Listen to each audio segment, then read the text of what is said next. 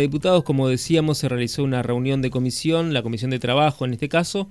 Uno de los proyectos que se trató fue el proyecto del diputado Esteban Vitor para crear, en el ámbito de la legislatura, el Observatorio de Empleo e Inserción Laboral. Lo tenemos al diputado presente aquí en los estudios. Buenos días, gracias por venir. Buenos días, muchas gracias por la invitación, muchas gracias por estar aquí presente. Bueno, la, idea de este proyecto es, eh, todos sabemos que el empleo es, es algo que eh, la, sociedad reclama, la generación de empleo, ¿no es cierto? Sí. Si uno ve las, las encuestas y el, tema del trabajo, la falta de trabajo y la demanda de trabajo es la que mayor, uno de los puntos que mayor reclama la sociedad. En función de eso nosotros estuvimos viendo de qué manera de la legislatura, mediante un proyecto, podemos este, aportar a eso o, ver de solucionar algunas cuestiones. Bueno, presentamos este proyecto, yo ya había presentado algunos, dos proyectos más que tienen que ver con el empleo, uno promoviendo el empleo joven, este, fomentando a las empresas que tomen eh, jóvenes entre 18 y 25 años la quita de, impuestos, eh, sellos e ingresos brutos, como para promover el empleo, sobre todo el primer empleo que es el más difícil de, conseguir. Y después eh, otro proyecto que tiene que ver con la capacitación y que las personas que se capaciten en las escuelas técnicas tengan eh, o buscar alguna manera de salida laboral.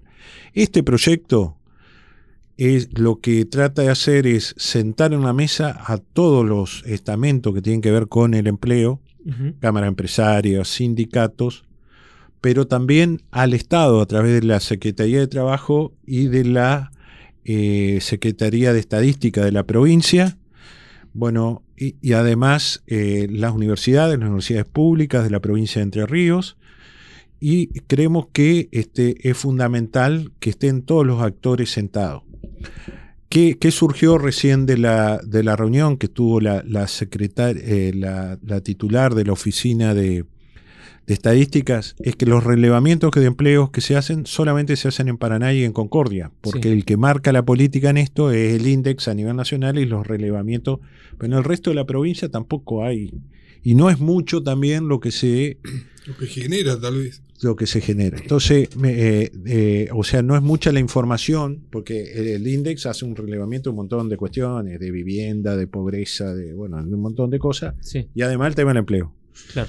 Entonces, nosotros eh, lo que eh, perseguimos con esto es que eh, haya una radiografía del empleo en la provincia. Em, ahí estuvo el representante de la Secretaría de Trabajo, el, señor Armando Ferrari, que fue muy este, apoyó de forma contundente el proyecto. ¿Por qué? Porque lo que se busca con esto es em, que, que, se genere en política de empleo a partir de la información que puedan brindar todos los actores, los sindicatos, las empresas, y, y, tratar de fomentar políticas de empleo, de generación de empleo en base a esa información que por ahí está dispersa. Y además también lo vemos con eh, una visión con respecto a la educación. ¿Por qué? Porque también hay casos que hay demanda de empleo y no están satisfechas esa necesidad. Es decir, se busca empleo para determinadas cuestiones que se requieren tal capacitación, pero no están las personas capacitadas. Y mucha gente lo desconoce a eso. Entonces, con esto que buscamos también, que haya en las carreras, por ejemplo, de la WADER o de las... Eh, también tengan una mirada con respecto a la demanda laboral que hay en la provincia de Entre Ríos. En este momento, ¿qué, ¿cuáles son las actividades que generan más demanda laboral en la provincia? Se habla siempre de la economía del conocimiento, más allá de, la agroindustria, ¿no? sin duda, la, agroindustria es la número uno, todo lo que tiene que ver con el sector agroindustrial y los derivados de los productos primarios. Eso diría que es lo número uno, la actividad primaria también de, este, agropecuaria y también la de servicios y de comercio. Eh, hace más o menos, estamos en más o menos en 140 mil empleos privados en una provincia que no sabemos, pues no tenemos los últimos datos del índice, pero yo me animaría a decir que somos un millón trescientos, un millón cuatrocientos mil entrerrianos. Yo creo que es fundamental promover el empleo privado. Tiene distintas aristas, no es un tema fácil, pero nosotros lo que hacemos con este proyecto por lo menos es sembrar la, semilla de que haya y, este, se sienten todos los actores y puede haber políticas de promoción de determinadas actividades. Y también nos parece fundamental promocionar las carreras o saber eh, a dónde está faltando gente y, para capacitarla, ¿no? Porque también es un crimen que haya demanda de trabajo en alguna actividad y no lo podamos satisfacer porque no, se encuentra la gente capacitada en la provincia. Claro. Eh, sí, Jorge. No, iba, perdón, eh, la alergia y la humedad, diputado. Em, por ahí, por ejemplo, las carreras que en, el centro norte, como se, en federal concretamente, la, facultad de lo que es enfermería donde se sobresatura de enfermeros y Federal tiene un solo hospital, dos clínicas. ¿Y qué pasa? Porque es eh, la necesidad de estudiar, de, tomar una carrera que tenga fuente laboral, una salida laboral urgente o inmediata, y que lo da la, enfermería. Pero, eh, digo, se, reciben, por ejemplo, hubo inscripto mil y pico de chicos, miles de inscripciones para la carrera, la cual tomaron solamente, creo, 40. Claro por eso, por eso, por eso con esto, es, esta es la idea de este proyecto, bueno, de saber también, eh, porque hay actividades que a lo mejor no hay la demanda laboral necesaria y después la gente se siente frustrada, los chicos que terminan una carrera y no tienen una salida laboral. Entonces, por lo menos, por lo menos saber, después cada uno decide qué es lo que estudia, ¿no? Pero saber, para esto hay más demanda de trabajo, para esto no y bueno, esta, es la idea de, esta, de este observatorio de empleo que nosotros lo ponemos en el marco de la legislatura de la provincia.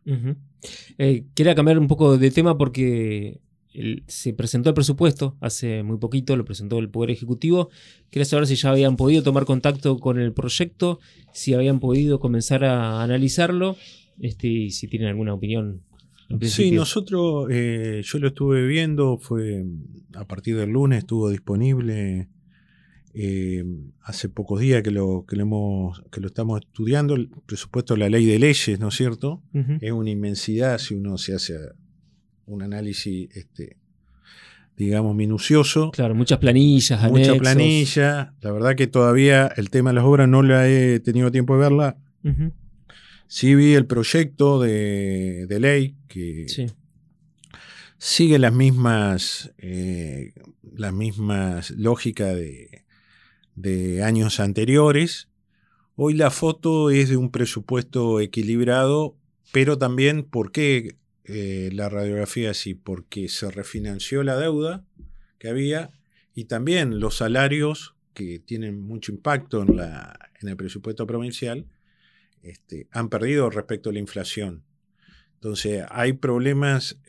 Si hoy sacamos la foto, el presupuesto equilibrado, pero para adelante, la demanda, sabemos que la demanda de, la, cuestión laboral este, no, no, se va a poder seguir eh, pagando sueldos que están abajo de la inflación, digamos. Entonces, pues eso tiene un impacto social y va a haber una, hay una presión ya de, para que, entonces, eso no, no se va a dar esa, e, esa, digamos, facilidad de que los ingresos, porque también lo que ha pasado este último tiempo, los ingresos, sobre todo los ingresos nacionales, han estado por arriba de la inflación, muy por arriba de la inflación. Eso ha permitido equilibrar, digamos. ¿Y qué decimos nosotros? Que, que el presupuesto no ataca los, los problemas estructurales que tienen, porque si bien la foto hoy es equilibrada, para adelante sabemos que que va a haber problemas si no se hacen reformas. Nosotros decimos, bueno, si está equilibrado, que se bajen impuestos para que se generen, pero en forma seria, digamos. Hay dos cuestiones que nosotros somos muy críticos, ya fuimos, uno que tiene que ver con la ejecución de la obra pública. ¿no? Es increíble que haya plata y que no se ejecute, es decir, que no se gaste. Por ejemplo, nosotros tenemos el presupuesto de obra pública del total de gasto es el 4%. Todas las provincias están arriba del 10%. Pero ¿cuál es la cuestión central? Que es la ejecución. La ejecución significa que se gaste la plata y se, tiene que ver mucho con la gestión. Entonces, Nosotros para este año tenemos 60 mil millones de para obra pública. Se va a gastar eh, se va a gastar o se va a ejecutar 20 mil, un tercio. Nosotros decíamos que cuando se trató, que se iba a la mitad, se iba bueno, no, un tercio. ¿Ese fue uno de los motivos o el principal por el cual no votaron en el presupuesto? Sí, fue uno de los motivos. Y nosotros vemos esta, que hay que buscar la forma de que la plata está, hay que gastarla. Gastarla de buena manera y con todos los controles. Yo he salido públicamente y sido muy crítico el caso de vialidad.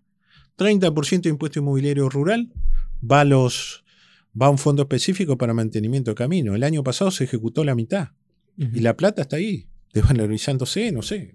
Entonces, tiene que ver, yo le he reclamado al ministro de Economía, me, me, da, me ha dado la razón, tiene que ver con los auditores, con cuestiones burocráticas, pero no puede ser que, seis meses a veces para hacer una obra que ya está lista por, por cuestiones formales, que, que, en definitiva no, después no se termina controlando nada, porque sabemos que pero porque falta una coma y, va el expediente de la Casa de Gobierno de Vialidad.